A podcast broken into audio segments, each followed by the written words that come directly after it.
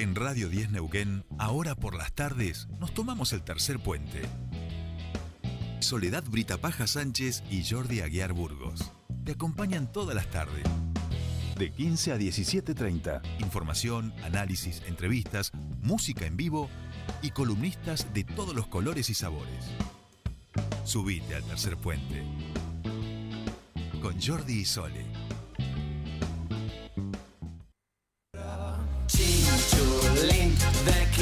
O fachuras se ven las alturas.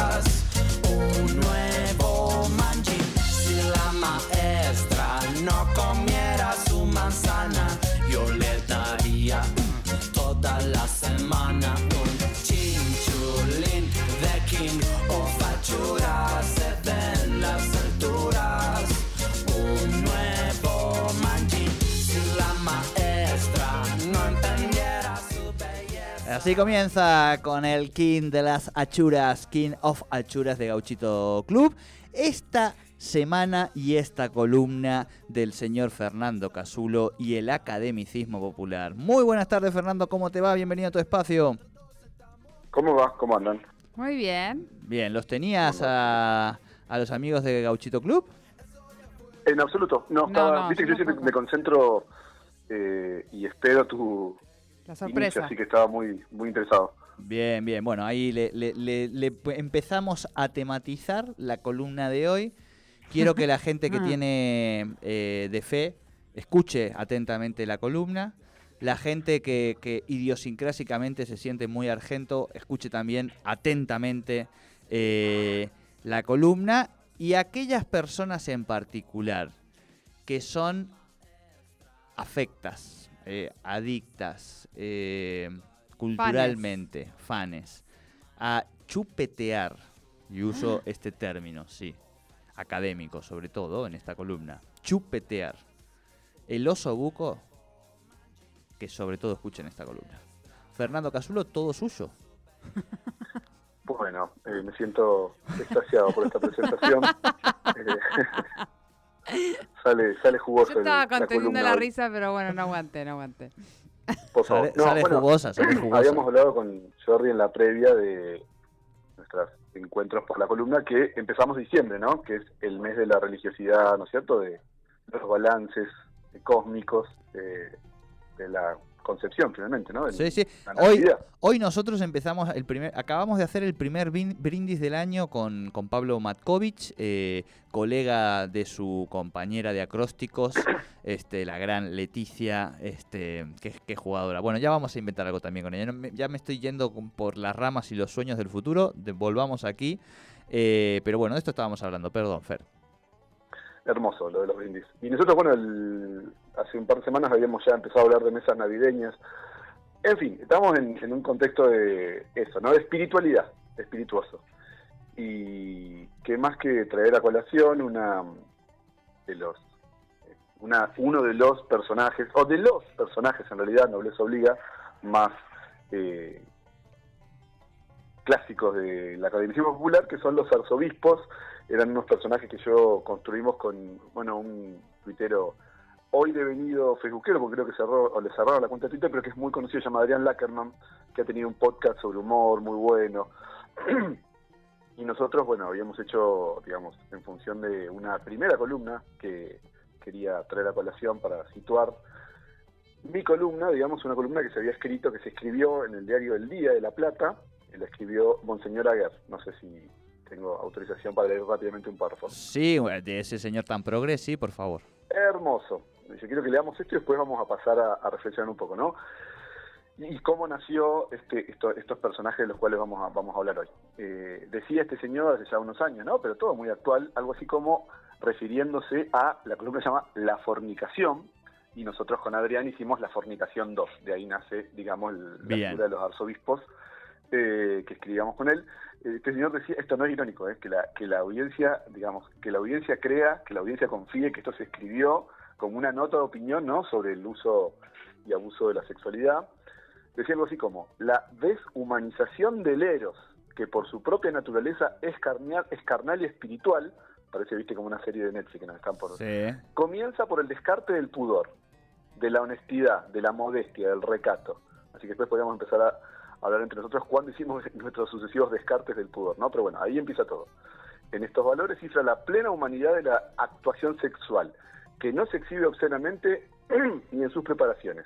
Y les pido por favor que escuchen esta frase, yo creo que cuando la escuchen se van a acordar, pues fue, pienso en él, comillas, petting, descon eh, comillas, descontrolado en lugares públicos. El señor pensa, o sea, escribía pensando en el petting en lugares públicos. Valga una muestra del impudor odierno. Los trajes de baño femeninos que se reducen a tres trocitos simbólicos de tela, ¿no sería más sincero que en la playa o la pileta se presentasen desnudas? Bueno, y sigue, por supuesto, un montón más, pero para que ustedes se den una idea, ¿no? Sí, ¿Cuál sí, era sí, la atmósfera que había un poco recubierto a, a nuestros personajes y para que también la audiencia entienda un poco el tono eh, de las cosas que yo voy a leer ahora, que son un poquito más eh, ficcionales, ¿no? Lo que acabo de leer, el señor sufriendo por el obsceno petting, era todo verdadero, ¿no? El que publicó en el diario Claro. más importante de la ciudad de La Plata. Claro, claro. Lo que ahora ¿No? sí, con, con- ahora entramos en la dimensión irónica para hablar de la Virgen del Osobuco y un breve catálogo filológico, Bueno. teológico, taxonómico y, y gastronómico. Porque esto es todo muy complejo y viste que es muy trepidante y los sucesos, digamos, de lo, de lo, las cuestiones de la religiosidad son así día a día. Nosotros escribimos, esa fue la columna de la fornicación. A la semana, Sí. eh, esto fue finales del 2013, me parece, 2014, aparece, descubren una esfinge de la, virgen, de la Virgen en un trozo de osobuco. También lo mismo, eh, cito, eh, digamos, a internet y en todo caso invito al público que se fije, pero fueron una tanda como de un mes que se ve que evidentemente Dios había decidido no- darnos todas las señales, o sea que a la columna conservadora sexual del señor Aguer le vino que alguien había encontrado un- una esfinge de la Virgen en eh, un trozo de osobuco, la Claro. Virgen del osobuco, incluso Eh, había foto del osobuco. un carnicero eh, de San porque, ¿viste cómo es Martín. esto, ¿no? Un carnicero de San Martín en la provincia de San Juan. El hombre llamó, bueno, obviamente a, la- a su mujer, quedaron helados, este, comentó la, la señora, ¿qué ves? Le contestó a la mujer, que conmocionada le respondió, es la Virgen. Y bueno, y fueron ¿no? y se comieron un chori, ¿viste cómo es? Lo que acabas de decir es totalmente no irónico, porque esta, esta es una columna que es tan religiosa, es tan esa atmósfera, viste, de las de las pequeñas iglesias así de pueblo que nunca sabes bien dónde empieza la realidad, dónde termina la ficción. Bueno, vamos a contar otra, entonces bueno, eso que acaba de, de- de- de leer. Jordi, digamos, en la audiencia fue la, la, de nuevo, ¿no? La verdadera, la, la que sucedió, la que salió en los medios. Pero nosotros, para esta columna, que siempre tenemos, eh, vamos un poco más allá, siempre metemos un rulo, tenemos tres o cuatro eh, avistajes, eh, ¿no? Eh, digamos, celebraciones o, o, ¿no? Eh, Sí, milagros vinculados a la industria cárnica. sí. ¿sí? Por Sí. supuesto, es una columna que está escrita y demás, también se puede leer. Yo hay algunas que están un poquito subidas de tono, las voy a, las voy a pasar. Pero bueno, empecemos por el primer gran, primer gran aparición eh, que detectamos nosotros en, en nuestra columna, que, que traemos a colación, que sumamos ¿no? a, a- a la historia, estas cosas, filología de la carne ¿no? y, la, y la religiosidad. Una referencia ineludible en el ámbito de las apariciones vinculadas a las pulpas es la de aquellas tripas gordas que puestas por una bella muchacha norteña en el contexto de un loco, locro patrio allá por 1910, Sí. es decir, pleno centenario, ¿no? Eh, comenzaron a sonar sin ningún pre- aviso previo. Aprovechando sus evidentes estructuras tubulares, de pronto zumbaron casi como un órgano de iglesia e interpretaron Bach. Las achuras fueron más castas aquellos segundos que la Madre Teresa de Calcuta, quien podría saber mucho de darle extrema unción a los leprosos, pero seguro no te sacaba colocante una molleja. Cosa Claro. eh, hermosa. No Sí. sé, No te saca, yo comparto, comparto, no te sacaba la ¿No? molleja. No, no, no. sería muy muy empática, mucho leprosario, pero no te podía saber el punto del locro. Las eh, mollejas, las, perdón, la tripa gorda sonó recordando a Bach, que es uno de los grandes. eh, Bach decía toda música es para agradar a Dios, ¿no? Entonces ahí tenemos un poco la. Bien. Claro. Segundo, este es tremendo, ¿no? También podemos recordar aquel perturbador caso de 1963, donde parroquianos de un bodegón al paso de Trenkelauken aseguraron haber visto estigmas en los chorizos y las salchichas parrilleras. Parrilla, ¿no? Y ellos veían el famoso estigma, ¿no? ¿Te acuerdas que es como el, Sí, sí, sí, sí, sí, brota sí. así el- el- los, los clavos de, de la cruz? No sé, está, no, vamos, derecho hacia el infierno, pero bueno, sigamos. Los estigmas, se saben, son manifestaciones de las heridas sufridas por Pista en la cruz. El incidente resultó bastante paradójico, dado que casi sin quererlo se agotó el debate sobre los- si a los embutidos hay que pincharlos para desgrasarlos antes o después de darle vueltas en el grill. Tal vez nuestro Señor, con su siempre presente sabiduría, colocó esas laceraciones para que reinara la paz en los ámbitos metodológicos de un buen asado. Empezaron a, vieron los estigmas y empezaron a discutir cuándo se pincha el, cuándo se pincha el chorizo. Gran, gran debate, milagroso. gran debate. Hermoso. Gran Sí, bueno, debate. pero se metió Dios en el debate, ¿no? Se Y pero Dios, cómo no se- señales que tenía que dar, ¿no? ¿Cómo no se iba a meter Dios si, si aprendió a hacer asado en Buenos Aires, digamos? O sea, esto es así. Totalmente. Lo patentó. claro, claro, claro. 1984. Uh. Esto viste que es como una especie de secuencia, ¿no? Eh, Vas en el taller a- en, mi- mecánico- en 1984 pasaron dos cosas, digamos. O Epa. sea, Orwell y el taller mecánico Chapín de Pringles. Exactamente. Bueno, y son casi igual de casi igual de relevantes.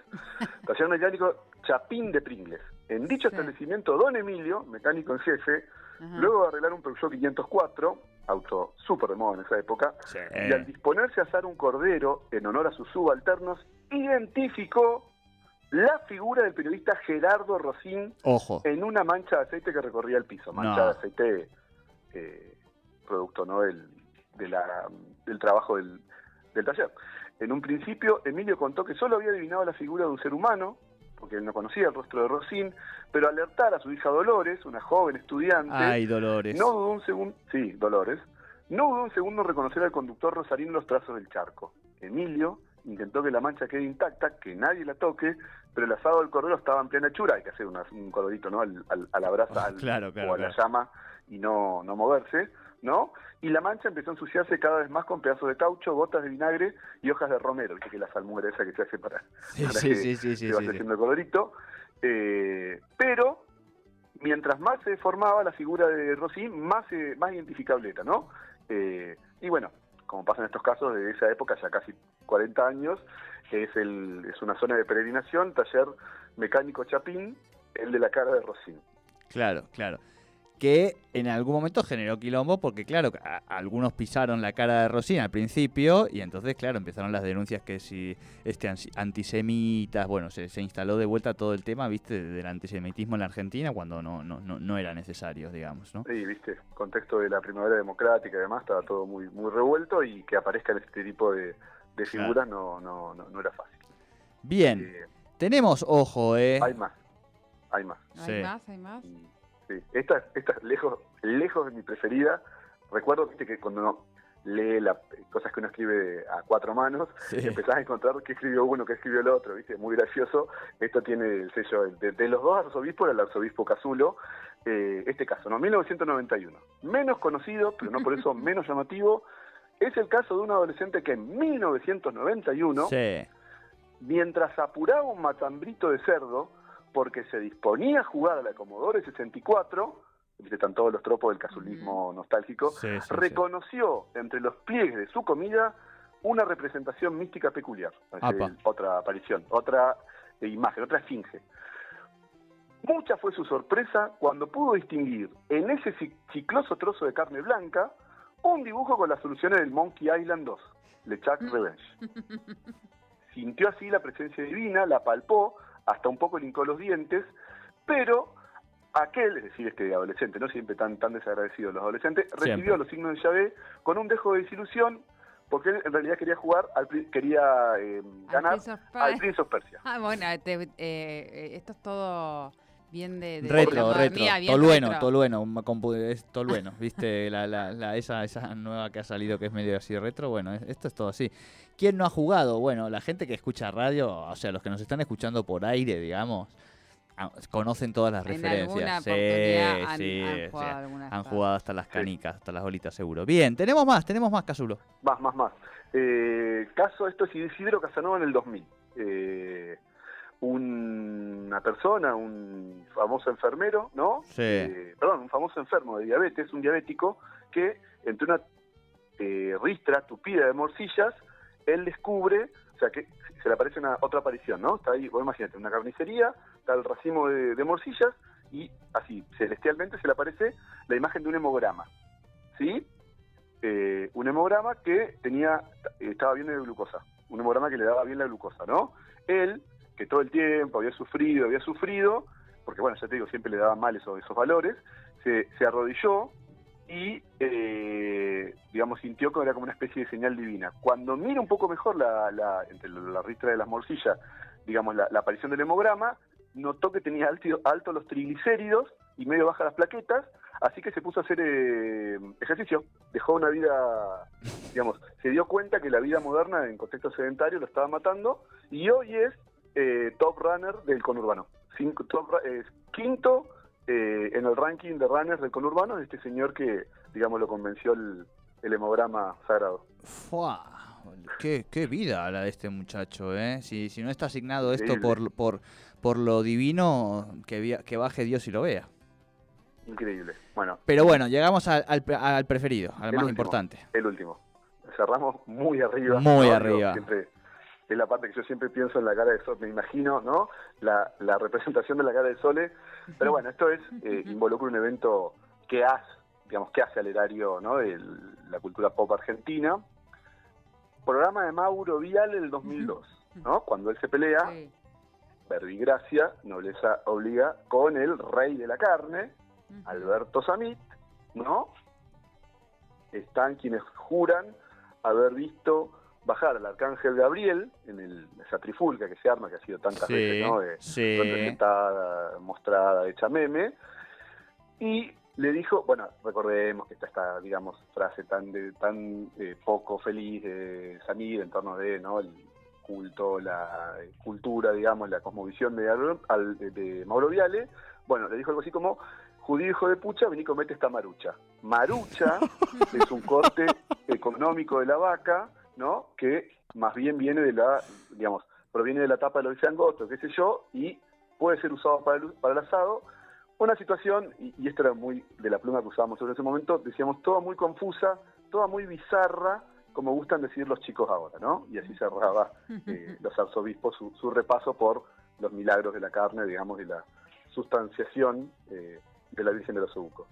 Tremendo, no, no, no, no, impresionante. Esto, esto es para, para ponerse de pie. Eh, Fernando Casulo.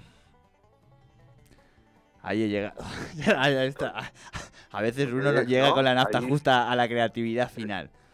Em, permítaseme en este momento poder agregar a esta sumatoria de casos, de escenas epifánicas, acaso de lo que supone el encuentro de nuestra fe y de parte, como decíamos, de nuestro bien cultural sagrado. Eh, allí como en la India las vacas son sagradas, aquí también. Pero no solo de vacas está plagado el asado. Año 2021, Epa, Taquimilán. Encuentro de cantoras del norte. muy fuerte, ¿y? Cuentan que cantan 10 chivos al asador y 3 corderos. Y mientras están prendiéndose fuego, aquí las tradiciones y las leyendas a veces tienen que ver con las señales de humo. De ese, de ese flagrante asado, de esos chivos, de esos animales al asador, se produce como un rostro, una imagen. Britney Spears. y Claro, cuando sí. miran hacia abajo, descubren que las brasas dicen algo. Se han como acomodado entre ellas las brasas, han tomado vida, mientras el humo refleja esa imagen de Britney. Y hay un hashtag que dice Free Virgin. es impresionante. Se anticipó. Una cosa, una cosa tremenda. Eh, bueno, así es la historia también de, de nuestra provincia, tan rica en leyendas y fábulas y tan siempre al tanto de lo que sucede en las redes sociales, Claro. ¿no? Sí, sí, tan cosmopolita, una, una provincia tan autóctona y cosmopolita a la vez, ¿no? Exacto. Tal cual, tal cual. Eh, bueno, Fernando Casulo, me ha encantado este, este primer cierre, vamos a decir, con vos. Nos quedan, nos quedan dos semanas de cierres de brindis. Uy, Hemos empezado por, ¿eh? por el asado y entiendo que eh, el pionono, el, el mi- mi- Michel Toné, todas esas cosas seguramente deben ocupar algunos lados más en tu este, escriba del pajarito. Así que te la vamos dejando ahí sembradita para las próximas semanas. Sí, sí. No, no, y acordemos que, o recordemos que Sí. acordamos que en nuestra última semana metemos red carpet y un desfile de, de personajes, así que... Sí, no, y eso es en Va, cuerpo presente quedamos, ¿o no? Exactamente. Así De cuerpo presente. cual Virgen de los Obucos. Exacto, me encanta. Y espérense que el año que viene, imagínense, teatro allí, mientras Ángeles está cocinando, ¿eh? en vivo. No, porque esto va a ser quilombo en serio. Mientras tanto, acrósticos. Con Fernando Casulo y Me nuestra, encanta, nuestra me invitada. encanta, ¿eh? La vamos, que la- ya es la segunda de la Leti, que la vamos a nombrar por segunda vez en este ratito de programa. Pinta, ¿no? ¿O qué? Eh, Sí, es- amamos a Leti. es, es, es un matambre este, tiernizado directamente. Bueno, queridísimo, te mandamos un gran abrazo, buena Bueno. semana. Igualmente, y estamos a- ahí a punto de explotar, así que una buena semana para ustedes. Buenísimo. Fernando Casulo y el academicismo popular aquí en Tercer Puente. Thank you.